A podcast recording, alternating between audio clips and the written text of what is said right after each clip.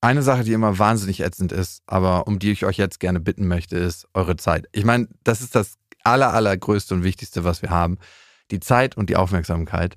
Es gibt etwas, ich würde es nicht als neu bezeichnen, aber es ist der Deutsche Podcastpreis. Und wir würden sehr, sehr, sehr gerne, dass ihr für uns abstimmt. Wenn ihr diesen Podcast mögt, vielleicht sogar liebt, vielleicht andere Gefühle dazu habt und sagt, ja, es ist fünf Minuten meiner Zeit wert, vielleicht auch nur drei, dann geht auf die Seite des Deutschen Podcastpreis und stimmt für uns ab in der Kategorie Beste Unterhaltung. Und die Adresse lautet deutscher-podcastpreis.de und den Link findet ihr auch nochmal in den Show Notes.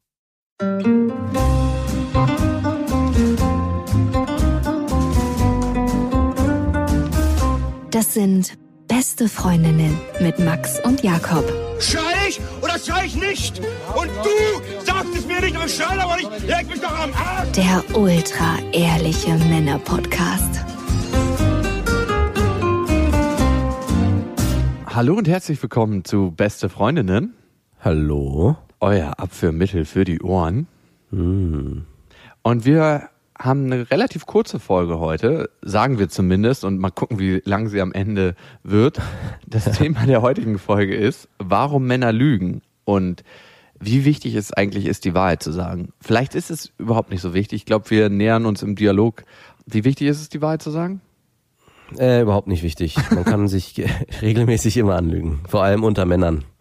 Aber manchmal muss ich auch sagen, da ertappe ich mich bei so bösen Lügen, wo ich mir denke, er haust doch jetzt einfach raus. Ich hatte ja eine sehr große Lüge die ganze Zeit vor mir hergeschoben. Und von daher weiß ich ja, wie es anfühlt, so eine Lüge gut verpackt, lange versteckt zu halten. Du hast jahrelang deine Freundin emotional mit diesem Podcast betrogen. Ob so eine Wunde jemals wieder heilt? Frag sie mal. Alles wieder Ist sie. gut. Ich- ja, äh, ich glaube 100 Prozent? Äh, 100 Prozent. Was sind schon 100 Prozent?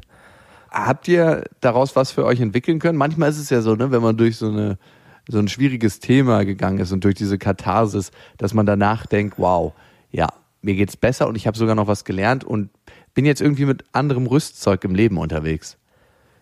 Also ich glaube, jeder für sich schon, aber gemeinsam hat's uns zwar schon mehr zusammengeschweißt, aber ich habe das Gefühl, es schwingt immer noch so ein bisschen mit. Es wird immer weniger, aber es kommt manchmal phasenweise noch hoch. Es gibt immer einen wunden Punkt jetzt bei dir, dein Lindenblatt auf deiner Schulter. genau. weißt du, was mir eingefallen ist zu dem Deutschlandspiel?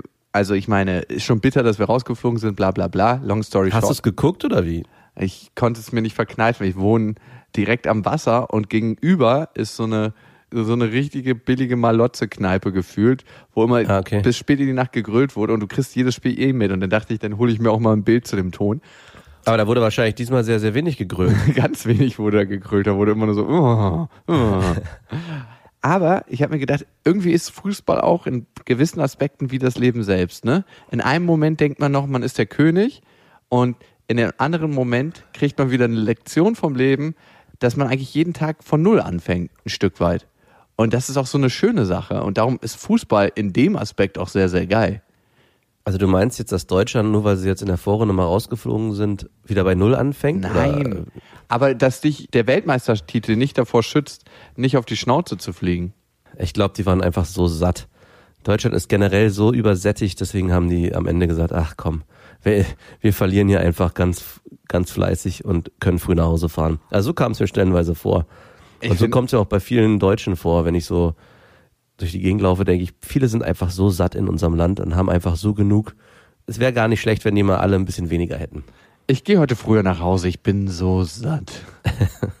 Klar, war auch so ein Gedanke von mir, dass Deutschland ziemlich satt ist. Ich finde auch irgendwie sind wir so gewöhnt, gut zu sein und zu performen und alles so richtig zu machen. Ich war in dem Moment schon ein bisschen traurig. Ich weiß nicht warum, weil ich für die Menschen traurig war, die so viel Glück erleben in der Zeit. Ich war nicht für die deutsche Nationalmannschaft traurig, weil ich mir denke, ey, das sind alles Leute, die spielen dann wieder in ihren Ligen und dann ist es auch irgendwann wieder vergessen. Klar, es ist ein wichtiger Tag, aber das ist Freuen auf so einem hohen Niveau. Ich war für die Leute wirklich traurig, für die es so ein emotionales Ventil ist.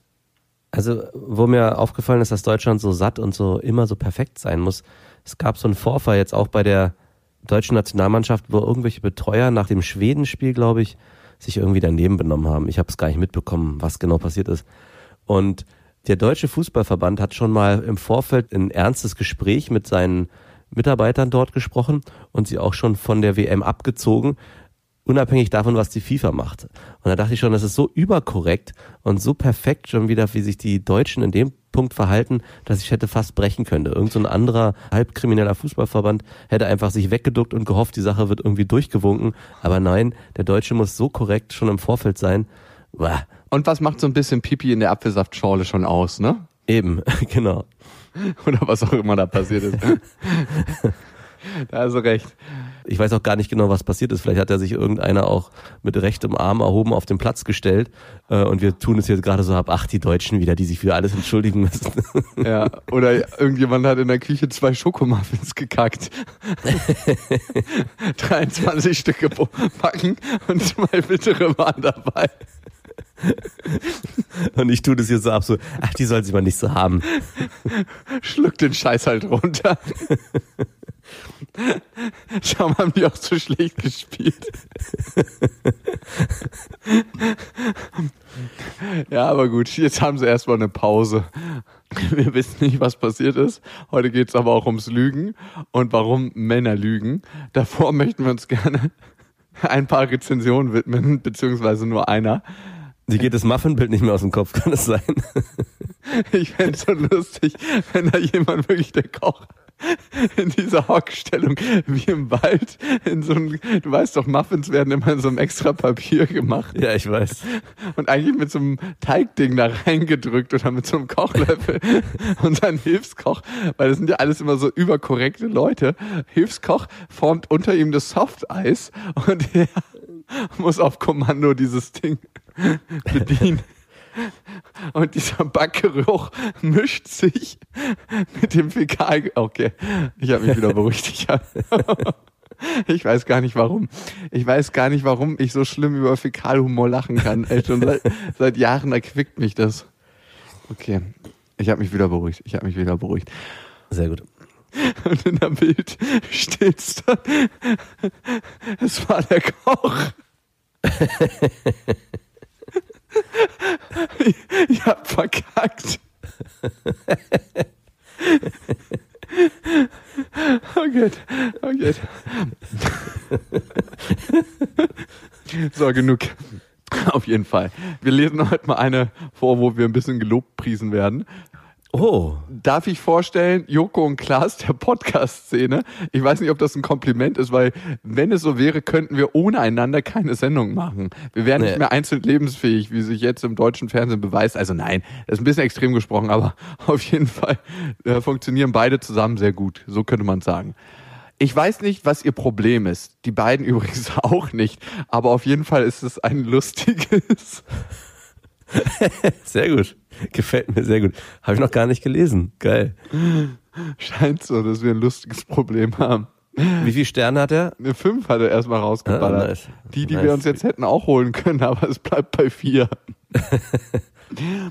Übrigens, kennst du das, wenn du so richtig turbo viel zu tun hast und es nicht schaffst, Wäsche zu waschen und du dann langsam die Sachen verbrauchst, die du normalerweise nicht mehr anziehst eigentlich aus dem Schrank? Ja, kenne ich. Ich äh, lasse meine Freundin alles waschen und die weigert sich mittlerweile, meine Sachen zu waschen. Ja. Deswegen stapelt sich alles nur noch. Bei mir ist es genau das gleiche Problem. Und immer wenn wir uns streiten, dann wird halt meine Wäsche nicht gewaschen. Und wenn das gepaart ist mit einem vollen Terminkalender, dann gehen irgendwann mir die Schlüpfer aus. Auf jeden Fall war ich so auf meiner letzten Hassunterhose, hab die angezogen und nächsten Tag brauchte ich eine frische. Ich also unten in den Wäschekeller rein und merke, dass keine einzige Unterhose von mir hängt. Ich bin halt so nackt in die Jeans reingegangen und habe dann unten nach Unterhosen Ausschau gehalten. Es hing halt nichts, außer eine Unterhose. Es war so eine Hotpants von meiner Freund. Und dann habe ich mir die halt gegriffen, weil ich dachte, ist immer noch besser so ein strammes Ding anhaben, als den ganzen Tag den Cowboy mit dem Lachs in der Jeans, ne? Ja. Und es war richtig, richtig nervig. Also schon allein beim Fahrradfahren hat immer so mein Lachs rausgelugt, immer so am Netz vorbei, am Faden. Frauenunterhosen haben ja nicht so diese Sackhalterung, ne? Und Nee. darum war es so schlimm. Und wirklich, alle zehn Sekunden wurde ich von meinem Penis von der Arbeit abgelenkt, weil er sich irgendwie unbequem gefühlt hat und eine neue Position suchen musste. und ich hatte auch den ganzen Tag meine Hand irgendwie am Richten und dann musste er sich mal dahin legen und jedes Mal dieses Benzel, was Frauen halt so haben bei ihren Unterhosen, hat einfach so richtig eingeschnitten. Und es war auf jeden Fall das letzte Mal, dass ich sowas mache, dann ab jetzt in die Jeans oder einfach rechtzeitiger Wäsche waschen. Going Commando nennt man das auch, ne, wenn man nackt in die Jeans geht. Wirklich? Weil Ja. man Kommando bereit ist oder warum? Ja, ich glaube, und weil die Gefahr halt besteht, dass du deinen Sack oder deinen Penis mit dem Reißverschluss einklemmst und dass man halt jederzeit, allzeit bereit sein muss und immer achtsam sein muss. Also, Oh, das ist auch was Fieses, ne? so, und jetzt zum Lügenthema, du Lügenbaron. Was war deine krasseste Lebenslüge? naja, meine krasseste Lebenslüge ist nach wie vor, dass ich den Podcast verheimlicht habe vor meiner Freundin. Okay, ich meine, ist ja ein Thema, was wir schon das ein oder andere Mal abgegrast haben. Aber würdest du sagen, jetzt, wo so ein gutes Jahr raus ist oder ein Dreiviertel, hat sich irgendwas verändert? Also hast du irgendwas mitgenommen aus dieser Lüge und für dich was gelernt und weißt, warum du es überhaupt gemacht hast? Ja, und zwar, dass man immer gute Gründe findet, warum man lügt oder warum man für sich eine Motivation findet, warum man bestimmte Sachen so macht, wie man sie macht. Ich habe lange versucht, mir selbst immer wieder zu erklären und mich zu, vor mir selbst zu rechtfertigen, warum ich das gemacht habe. Und am Ende habe ich mich in gewisser Weise auch selbst angelogen. Also mit jeder Lüge, die man erzählt, lügt man auch in gewisser Weise sich selbst an. Und das war für mich eigentlich der reinigende Prozess, dass ich mittlerweile auch merke, selbst von anderen Leuten, die mir was erzählen, warum sie bestimmte Sachen so machen, jeder hat für sich immer eine gute Begründung und eine gute Rechtfertigung, warum er sich so verhält, wie er sich gerade verhält. Ob das jetzt richtig ist oder falsch ist, ist dabei völlig egal. Für ihn macht es Sinn. Und für mich hat es damals auch Sinn gemacht. Und diese Erkenntnis hat sich so tief verankert, dass ich mittlerweile, glaube ich, schneller verstehe und besser erkennen kann, warum ich bestimmte Sachen mache, aus welcher Motivation heraus und glaube auch erkenne, warum andere bestimmte Sachen machen, wenn sie mir irgendwas erklären. Mhm. Es ist übrigens ein psychologisches Phänomen, dass man sich selbst seine Lüge immer gut begründet und damit eine innerliche Rechtfertigung für die Lüge findet. Und ich kann es auch verstehen, weil man will vor sich selber immer in irgendeiner Weise gerade stehen und man will sich selber im Spiegel angucken. Selbst wenn man gerade eine Lüge hat, wo man bei anderen Leuten sagen würde, boah, ey, das kann man niemals machen. Bei sich selber weiß man, ja, stimmt, aber bei mir ist das ein Sonderfall, weil Genau, und es ist immer ein bisschen anders. Also es gibt ja bei dem was ja so und so, aber bei mir gibt's ja noch den und den Umstand, weswegen es okay ist. Also man bastelt sich drumherum immer andere Lebensumstände, dass es für einen selbst okay wird. Auch wenn es eigentlich genau das gleiche ist bei dem anderen, ist es für einen selber dann was völlig anderes und auch okay. Ich habe mich gefragt, warum lüge ich? Ne? Und ich kann sagen, dass ich manchmal ein bisschen die Wahrheit dehne. Seitdem ich meine Tochter habe, ist das auf jeden Fall anders geworden. Ich ist es nicht eigentlich auch schon eine Selbstrechtfertigung? In dem Moment, wo du sagst, ich habe mich gefragt, warum ich selber lüge, aber eigentlich lüge ich ja gar nicht, sondern ich dehne manchmal nur die Wahrheit. Da ist doch auch im Kern auch schon die Rechtfertigung. ja, auf jeden Fall. naja, also ich lüge nicht in dem Sinne, sondern ich verzögere es, bestimmte Sachen zu sagen. Also zum Beispiel, ne, wenn ich weiß, ich habe beruflich ein ganzes Wochenende zu tun und bin irgendwo anders. Nee, okay. Sagen wir die Wahrheit. Folgendes Szenario. Ich bin auf dem Festival und wollte da eh schon ein ganzes Jahr hin und weiß, ich will da hin. Ne? Und meine Freundin kann natürlich nicht mit, weil unsere Tochter noch an der Brust hängt. Ist es nicht so, dass sie zum Festival gehen kann und ich zu Hause bleibe, sondern ich zum Festival gehen kann und sie zu Hause bleiben muss. Und ich weiß, dass das ihr richtig, richtig, richtig schlechte Laune macht. Und dass ich die schlechte Laune dann auch verständlicherweise zu spüren bekomme. Und ich sage hier sowas, also es ist mir auch unangenehm, aber gerne sehr, sehr kurzfristig, dass die Periode der schlechten Laune, die ich dann aushalten muss, nur noch ganz gering ist. Bis ich dann wegfahre und wenn ich wiederkomme, ist alles vergessen. Glaubst du? Nein, ich weiß es ja. Und in dem Sinne ähm, baue ich mir eine schöne bunte Welt mit meiner Lüge. Oder deshalb meine ich Dehnung der Wahrheit. Und sag ihr nicht gleich ganz genau, was Phase ist, weil ich eigentlich mein Leben und mein Komfort nicht einschränken möchte. Also Komfort nicht im Sinne von, ich will noch auf Festivals fahren, weil ich äh, fahre auf das Festival und sonst auf keins, sondern Komfort im Sinne von, ich möchte die aktuelle Stimmung, wie sie ist, bewahren. Und ich glaube, das ist auch der Kern von einer Lüge. Du bist nicht bereit, die Realität aufzugeben, wie sie ist. Und darum fängst du an zu lügen, weil du immer Angst hast, die Realität, die du gerade lebst, wird zerstört durch die eigentliche Wahrheit. Hm. Ich frage mich gerade, ob deine Geschichte wirklich eine Lüge ist oder eher, ja, was ist es dann? Dehnung der Wahrheit. Und Verschweigen. Also es ist eher ein Verschweigen. Und damit, ja, das ist Also auch die so ein Lüge hat ja noch Punkt. nicht begonnen. Also okay, ist es denn schon eine Lüge in dem Moment, wo du für dich entscheidest, ich sage es erst später? Oder manifestiert sich es erst als Lüge, wenn du es erzählst? Eigentlich lügst du ja noch nicht. Also sie hat sich ja noch nicht gefragt, was machen wir an dem Wochenende in drei Wochen oder in zwei Monaten. Nur du weißt es schon. Nur du weißt schon, was du da machst. Aber ist es dann schon eine Lüge? Weil du hast ja eigentlich im Vorfeld immer noch die Chance, damit aufzuräumen. Ab wann wird es denn dann eine Das habe ich mich auch oft gefragt. Ne? Ab Wann wird so eine Sache eine Lüge? Ne? Ich hatte früher oft die Situation, dass ich genau wusste, dass die Frau emotional mehr verbandelt war mit dem, was wir gerade hatten, mit der Affäre, die es für mich war, als ich selber. Und ich wusste nicht, ob ich mich in dem Stadium schon in einer Lüge befand, weil die Frau hat dann ab und zu mal was gesagt, wo ich genau wusste, dass sie sich eine Beziehung wünscht, aber sie hat es nie klar ausgesprochen. Und in dem Moment, wo sie es klar ausgesprochen hätte, hätte ich wahrscheinlich auch gesagt, ja du, das sehe ich anders. Aber so haben wir beide in der Illusion gelebt. Und ich weiß nicht, ob es schon eine Lüge war, aber ich habe nicht gesagt, du, ich liebe dich auch oder was auch immer. Ne? Also das wäre mir nicht in den Sinn gekommen. Und hier ist es ja genauso, dass ich nicht wirklich was ausspreche, wonach gefragt wurde. Wenn danach gefragt wird und ich sage, ja, nö, also ich bin da auf dem Festival an dem Wochenende. Ja nicht, was du machst, aber dann wäre es was anderes. Hm. Ja, das meine ich. Also ich kenne Situationen, wo ich eindeutig gelogen habe. Ne? Bei meiner ersten langen Freundin wir waren zweieinhalb Jahre zusammen und ich kam irgendwann aus der Toilette und auf einmal hatte sie mein Handy in der Hand und ich richtig ausgestreckte Ohrfeige gekriegt und wahrscheinlich auch zu Recht. Ich habe es nämlich früher oft so gemacht, dass ich Beziehung Fade oft so gemacht, dass ich so Fade-in, Fade-out-Beziehungen hatte. Also dass Ja. die eine langsam ausgefadet ist und die andere schon rein so ein richtig schlechter DJ-Übergang. Die andere schon hochgefahren habe. Kein brutaler Cut, sondern einfach die Tracks übereinander laufen lassen hat. Ohne Ein- und Ausfaden. Die Gleiche haben auch nie Lautstärke. zusammengepasst, die Tracks. Genau. Also, war immer ein richtig hässlicher Übergang für alle Beteiligten. Es wurde kurz aufgehört zu tanzen. Und ich musste das machen, und ich will jetzt hier keine Selbstrechtfertigung, doch, ich will eine Rechtfertigung für mich selber finden, weil mein Selbstwertgefühl war so, so angekratzt in einer ganz bestimmten Form, dass ich immer die Bestätigung von der Frau brauchte, wow, du bist es, du bist es, du bist es. Weißt du, dass ich nicht so wirklich alleine sein konnte.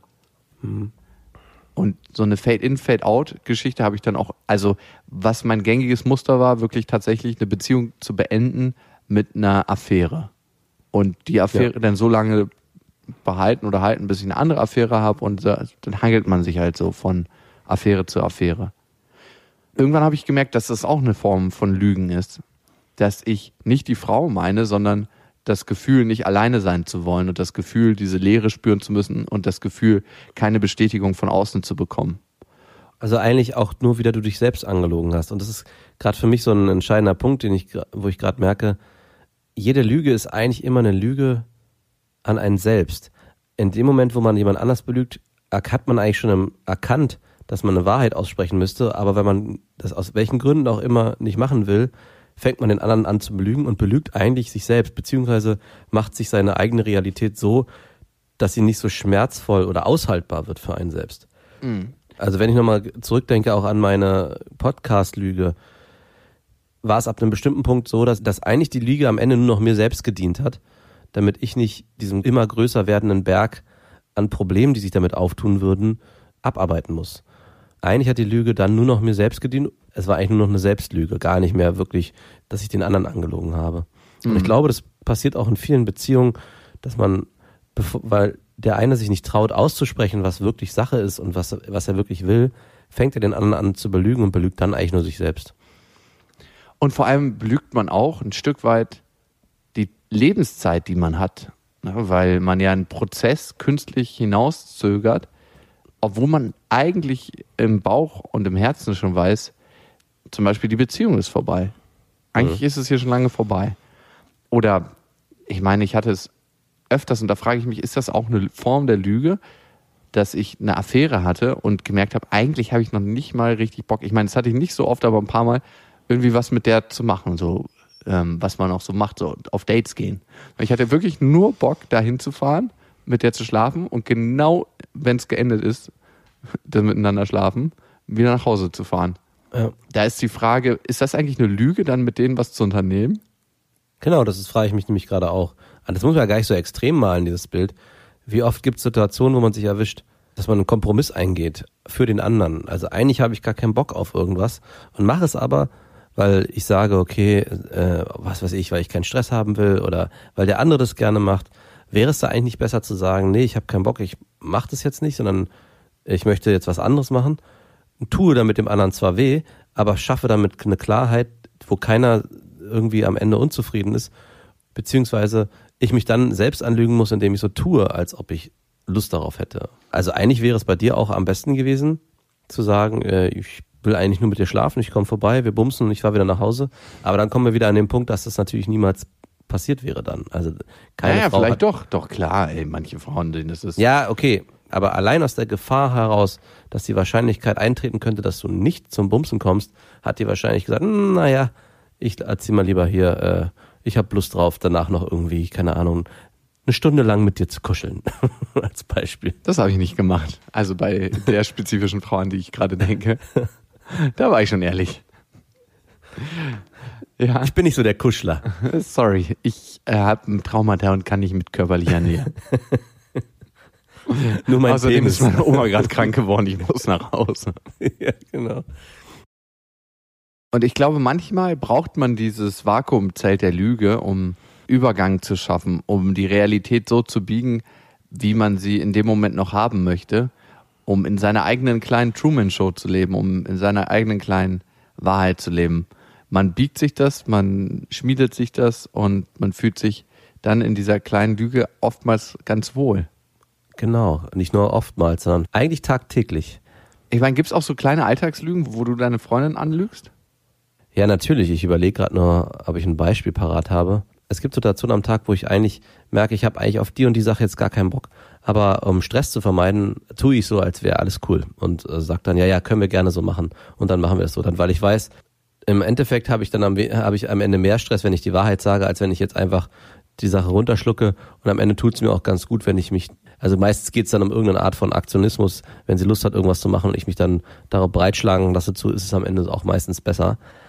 Aber da merke ich schon, vielleicht wäre es besser, wenn ich am Ende eher dazu stehe und sage, nö, habe ich jetzt eigentlich gar keine Lust zu. Aber ich wenn du darauf Bock hast. um Stress zu vermeiden. Ja, das wäre, das sage ich oft auch, aber das ist dann, schafft es eine gewisse Grundstimmung, auf die dann am Ende keiner Bock hat. Ähm, ich merke, am besten wäre es eigentlich immer wieder zu sagen, nein, habe ich keine Lust zu. Wenn du darauf Bock hast, machst alleine. Und äh, dann ist am Ende eigentlich die Stimmung, sie ist in dem Moment zwar krass stressig, aber die Stimmung am Ende ist entkrampfter, weil dann beide wussten, woran sie sind. Weil das schwingt immer alles mit. Ich glaube auch in dem Moment, wo man sich selbst belügt, ist es ja in dem Moment, um dann irgendwie für den Moment Stress zu vermeiden, überträgt sich das trotzdem. Und kleine Signale, kleine Gespräche, man ist dann genervt von kurzen Sätzen, die der eine sagt, dann überträgt sich das doch. Und ich glaube, da wäre es doch besser, wenn man seinen Mann oder seine Frau steht und immer genau das sagt, was man denkt und worauf man Bock hat. Und von daher denke ich, wäre es für dich auch ganz gut, wenn du jetzt schon deiner Freundin sagst, dass du Bock hast, aufs Viel-Festival zu fahren und nicht noch drei oder vier Wochen damit zu warten. Auf Ähm, ein Festival, Mann. ich weiß, aber es ist das Viel-Festival, oder? Ja, da es dir nicht mehr drei oder vier Wochen hin ist, ist alles gut. Sie weiß es jetzt auch mittlerweile. Alles, alles Paletti. Ich merke aber, dass die Ehrlichkeit zu mir selber zugenommen hat. Und zwar, also ich hatte nie ein Problem damit, in Affären zu. Naja, Lügen ist vielleicht zu viel, weil wenn ich nach der Wahrheit gefragt wurde, habe ich sie gesagt. Aber ich habe ja auch Parallelaffären geführt, ne? Und das war jetzt nie Thema, da habe ich mich immer rausgewunden. Oder wenn ich gemerkt habe, eine Beziehung geht zu Ende, aber ich war noch nicht ganz an diesem Punkt, da das auch auszusprechen. Und da hat man noch so künstlich die gute Laune aufrecht gehalten. Ne? Aber wen ich tatsächlich nicht anlügen kann und damit auch meine Freundin, also ich habe tatsächlich in der Zeit, wo ich mit meiner Freundin zusammen bin, noch mit keiner anderen Frau rumgemacht. Geschlafen. auch nicht geschlafen, natürlich nicht. Obwohl es die Gelegenheit gegeben hätte. Aber ich fühle mich immer so, als ob ich nicht nur meine Freundin belüge, sondern auch meine Tochter. Und das ist so ein Punkt, das kann ich irgendwie nicht. Na, ich gehe da noch ein bisschen weiter. Ich habe für mich die Entscheidung getroffen, dass wenn es wirklich dazu kommen sollte, dass vielleicht sich doch nochmal was Neues einstellt und man in eine Affäre stürzt oder jemanden kennenlernt, das kann ja alles passieren, indem man sich verliebt, dass ich für mich sage, wenn das passiert, möchte ich so früh wie möglich mit der Wahrheit rausrücken und nicht erst Sachen passieren lassen und so eine Verheimlichungsnummer fahren. Also ich habe eigentlich den Anspruch an mich selber, erwachsen genug und reif genug zu sein, dass ich frühzeitig mit meiner Freundin ins Gespräch gehe und sage, du, es stimmt was nicht, unsere Beziehung läuft gerade nicht, wir müssen die entweder versuchen zu reparieren oder es hat keinen Sinn mehr oder du, ich habe jemanden kennengelernt und ich weiß nicht, was jetzt da gerade los ist, aber ich möchte da von vornherein mit offenen Karten spielen. Genau aus dem Grund auch, weil wir Kinder haben und ich in der Situation einfach fair mit ihr und meinen Kindern umgehen möchte. Also ich glaube, man kann sich ab einem bestimmten Punkt als Erwachsener auch nicht mehr rausreden mit, ach, es ist einfach passiert. Die drei Jahre, keine Ahnung, wir sind halt einfach irgendwie zusammengekommen und es war dann irgendwie alles so cool und irgendwie konnte ich sie nicht sagen. Ich glaube, das ist am Ende wirklich die größte Selbstlüge, die man machen kann. Es ist eigentlich auch nur feige, sich den Tatsachen nicht zu stellen. Also erstmal hoffe ich, dass es dazu nicht kommt. Und zweitens hoffe ich, wenn es dazu kommt, dass ich wirklich äh, dann so reif und so männlich bin, von vornherein auch mit offenen Karten zu spielen und nicht in diese feige Nummer spiele, mhm. wie ich dann vermute, dass es passieren wird. In deinem Kopf ist es ja oft schon passiert, ansonsten würdest du ja nicht jetzt das erzählen oder darüber nachdenken. Nee, in meinem Kopf ist es so noch nicht passiert. Ah, Aber ja. ich mache mir schon natürlich Gedanken, wie es langfristig halt ist. Ne? Man ist, ich, wir sind, meine Freunde, ich sind jetzt acht Jahre zusammen. Und so schön es ist, eine konstante, feste Beziehung zu haben, ist natürlich die Beziehung nicht mehr irgendwie von großen Hochs und krassen Tiefs durchzogen, sondern man bewegt sich wie auf so einer konstanten Linie, die sehr, sehr angenehm ist und die ich auch auf jeden Fall in meinem Leben haben will und nicht mehr missen möchte. Aber natürlich kann irgendwann ein Impuls von außen kommen, jederzeit, das kann alles Mögliche sein. Und es kann auch sein, dass man zum Beispiel sagt, ey du, ich muss noch mal für drei Jahre ins Ausland, weil, oder keine Ahnung, irgendwas. Ich muss noch mal kurz diese Frau bumsen. oder ich muss noch mal kurz diese Frau bumsen. Was weiß ich, ja. Also, und ich glaube und hoffe nicht, dass es passieren wird. Aber wenn, hoffe ich, dass ich es schaffe, vorzeitig fair mit allen umzugehen und nicht in so eine unreife Situation zu verfallen, in der ich äh, mehrere Sachen parallel fahre. Mhm. So wie diese Podcast-Lüge zum Ja, Beispiel. wollte ich gerade sagen. Du hast ja schon bewiesen, wie gut du mit wie gut, wie gut ich das kann. Da hast du doch einfach mal deiner Freundin Hoffnung gemacht, dass du da mit schnell mit offenen Karten spielst. Ich kenne tatsächlich ein, ein Kumpel, der war sieben Jahre mit seiner Freundin zusammen, also nicht ganz so lange wie du. Und der hatte immer starke Probleme, sich zu verlieben. Und auf einmal kam eine Frau daher, der ist auch mit einer richtig coolen Frau zusammen und er weiß nicht, wie es passiert ist. Der hat sich einfach mal überkrass in die verliebt und hat dann so eine Parallelbeziehung angefangen, hat aber dann für sich gemerkt irgendwann, er muss sich entscheiden. Genau. Für seine langfristige Freundin, die er, glaube ich, auch liebt, aber auf eine andere Art und Weise, dass es fast schon so eine kumpelhafte Liebe ist. Oder das Neue, das Abenteuer, das, äh, was auf einen wartet. Und ja. Für was hat er sich entschieden? Was denkst du? Fürs Abenteuer, für das Neue. Nee, für seine Freundin, für seine wow. Langjährige. Und ich glaube, das hat der Beziehung nochmal was gegeben, weil es war nochmal, es ist so, wie wenn man heiratet nach 20 Jahren, obwohl man schon 20 Jahre zusammen ist. ist man sagt nochmal bewusst Ja zueinander. Und so ein kleiner Test ist da vielleicht mhm. auch manchmal gar nicht schlecht. Aber das ist genau das, was ich meine. Es kann halt immer im Leben irgendwas passieren.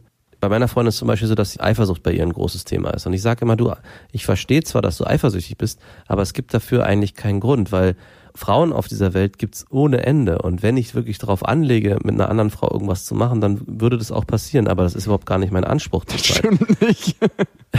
Was? Natürlich. okay. Ja, wie kommst du darauf, dass es nicht stimmt? Nein, war ein Scherz, Mann, weil du ah, gerade ja. eher so erzählt hast, als ob die Frauenwelt wie ein Süßigkeitenladen ist und du deine schwarze American Express gerade aufgeladen hast.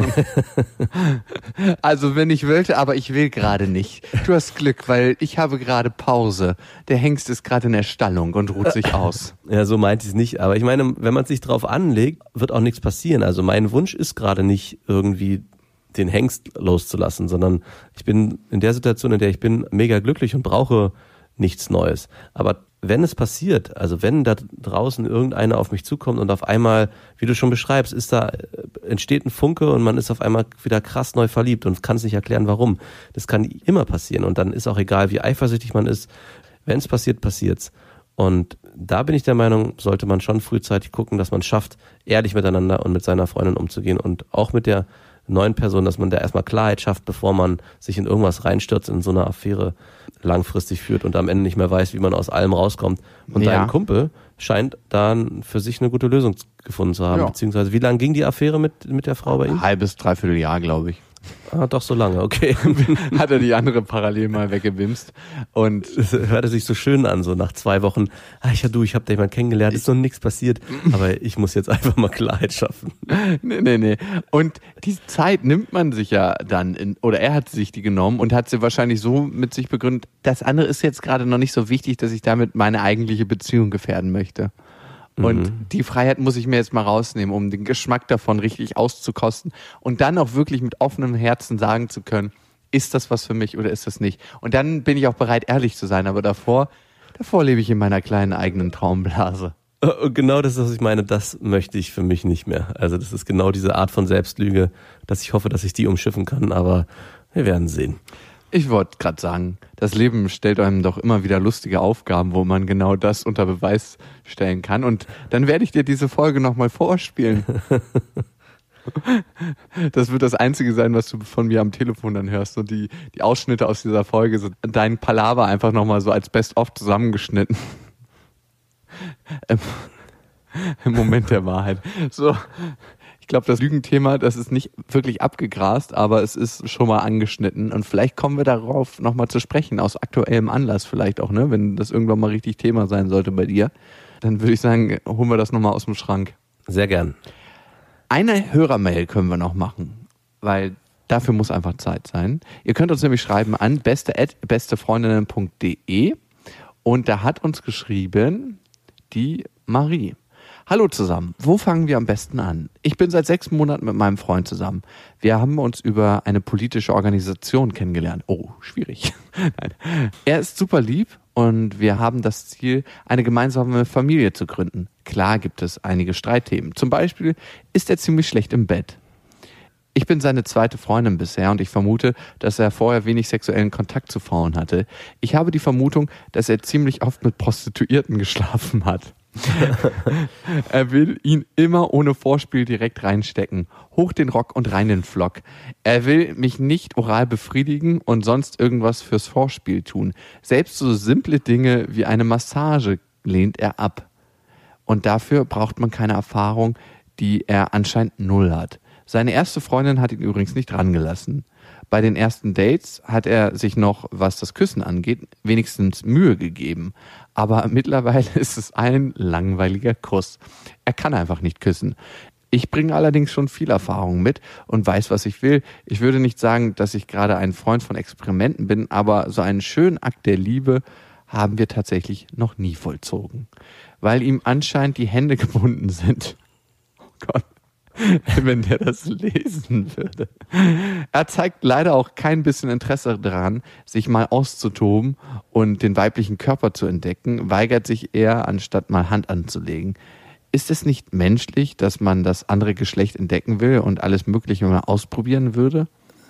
Oh Gott, ey, was ist das für ein fucking Langweiler? Ey, ich meine, wie man mit Frauen im Bett ist, sagt doch auch viel übers Leben aus. Okay, weiter im Text. Leider merkt er es nicht wirklich, dass es mir keine Freude bringt. Da ich weiß, was ich machen muss, komme ich in den meisten Fällen beim Reiten und mit den Gedanken bin ich bei einem anderen Mann. In letzter Zeit denke ich immer häufiger darüber nach, ihm fremd zu gehen und mir dieses Bedürfnis zu holen. Ich weiß, dass er es mir nicht geben kann, aber der Rest passt halt gut zusammen.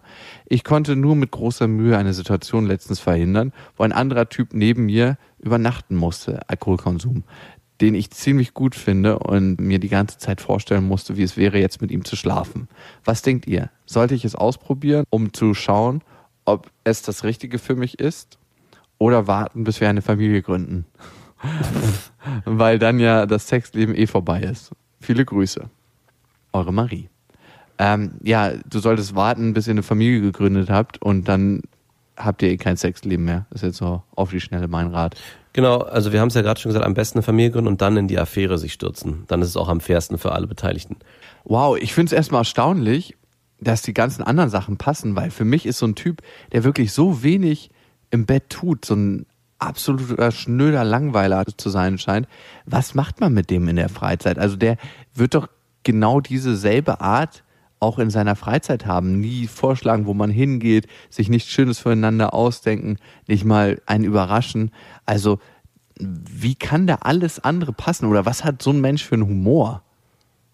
Ah, weiß nicht, ist ein bisschen weit aus dem Fenster gelehnt, jetzt da auf alles andere zu schließen. Ich glaube, der ist einfach sehr egoistisch und sehr auf sich bedacht und hat nur Interesse daran, dass er seinen Flock versenkt und am Ende kommt.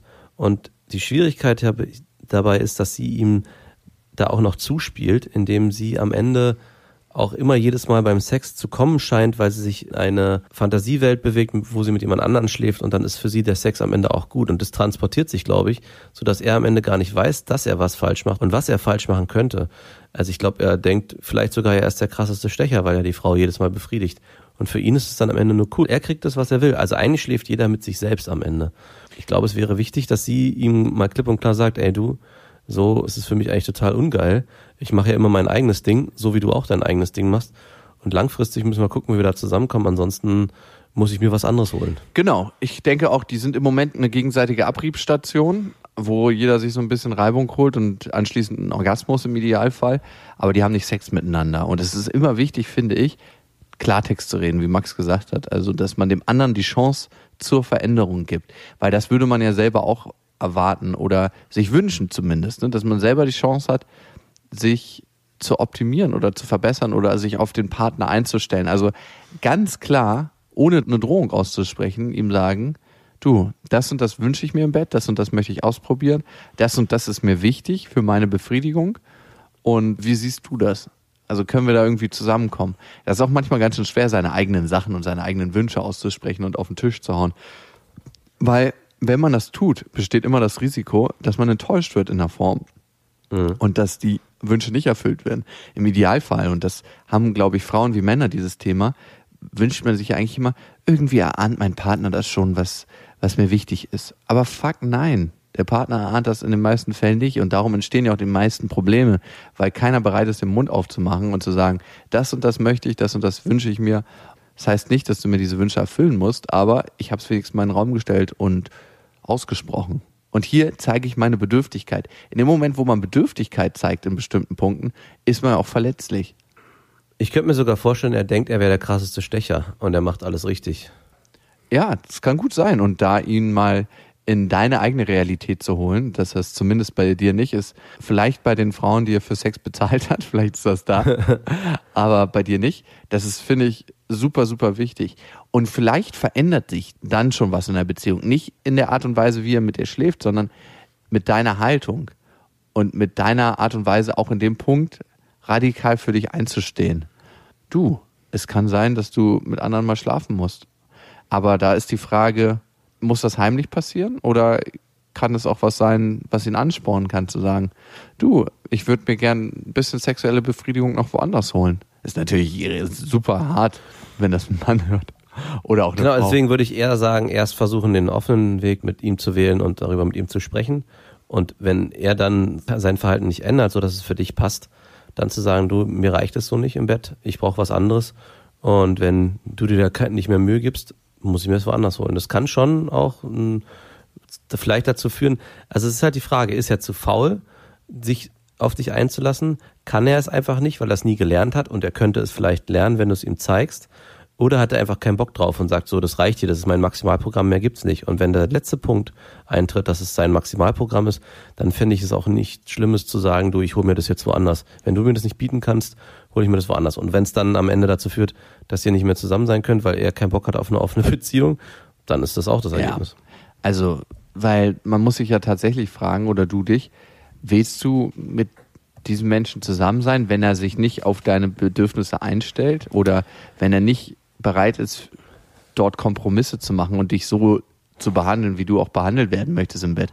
Ey, das geht auf Dauer nicht, finde ich, so, so ein, so ein Radikalsex, so einfach immer nur bimsen und dann ablochen und dann sich nebeneinander widerlegen. Ich meine, wie viel lange seid ihr zusammen? Drei, vier Jahre? Vielleicht auch nur ein Jahr? Stell dir mal vor, wie das nach 20 Jahren wird. Also, es wird definitiv nicht besser werden. nee. Und du scheinst schon ein bisschen Hopfen und Malz verloren zu sehen bei ihm gib ihm die Chance, sich zu verändern. Nicht nur für dich, sondern vielleicht auch für die nächste Frau, die genau damit auch wieder zurechtkommen muss. Du musst hier Pionierarbeit leisten. Du schleifst hier gerade einen Rohdiamanten und vielleicht ist da auch nur ein Feldstein drin, das wissen wir noch nicht. So ein st schönes Stück Braunkohle, was einfach nur zerbröselt am Ende. Dann biete ihm einen selbstgemachten Schokomuffin an aus dem, aus dem DFB-Camp. Marie, viel Glück auf deiner Reise und äh, viel Spaß bei der Reiterstellung. Wenn ihr was auf dem Herzen habt, wo ihr sagt, das muss unbedingt in unsere Fänge, dann eine Mail bitte an beste at bestefreundinnen.de. Wir lesen alles. Wir lesen tatsächlich alles. Und manchmal macht es Sinn, Gedanken und Dinge, die man auf dem Herzen hat, einfach mal für sich selbst sortieren, zu notieren und in dem Moment, wo man es aufschreibt, sortiert man es ja auch schon. Und manchmal fühlt sich dann Tage später ganz anders an. Einfach weil man es sich selber nochmal vergegenwärtigt hat und dann vielleicht für sich aufgelöst hat. Weil man selber ist für sich immer der beste Ratgeber. Man steht nur manchmal zu nah dran und dieses Aufschreiben kann helfen, einen Meter zurückzugehen und sich selbst von außen zu sehen. Mhm. In diesem Sinne, wir gehen wieder raus, bauen am Festival wie eigentlich jeden Tag. Ihr müsst euch jetzt denken, oh Wunder, was wird da alles entstehen? Aber hauptsächlich bauen wir gerade an den Bühnen und wie gesagt am, am Eingang. am Arschloch-Eingang. Eigentlich müsste das Arschloch der Ausgang sein, aber vielleicht schicken wir dann da auch ein, zwei Leute raus. auf-die-ohren.com. Da gibt's alle Infos dazu. Und egal, wo ihr gerade seid, ob ihr gerade selbst ein kleines Arschloch bastelt, ob ihr bei der Arbeit seid, ob ihr eure Freundin bumst, euren Freund bumst, ob ihr selber Hand anlegt, ob ihr gerade einschlaft, aufwacht oder den Tag verbringt, auf Wegen seid oder angekommen. Bis dahin, wir wünschen euch was. Das waren Beste Freundinnen mit Max und Jakob. Jetzt auf iTunes, Spotify, Soundcloud, dieser YouTube und in deinen schmutzigen Gedanken.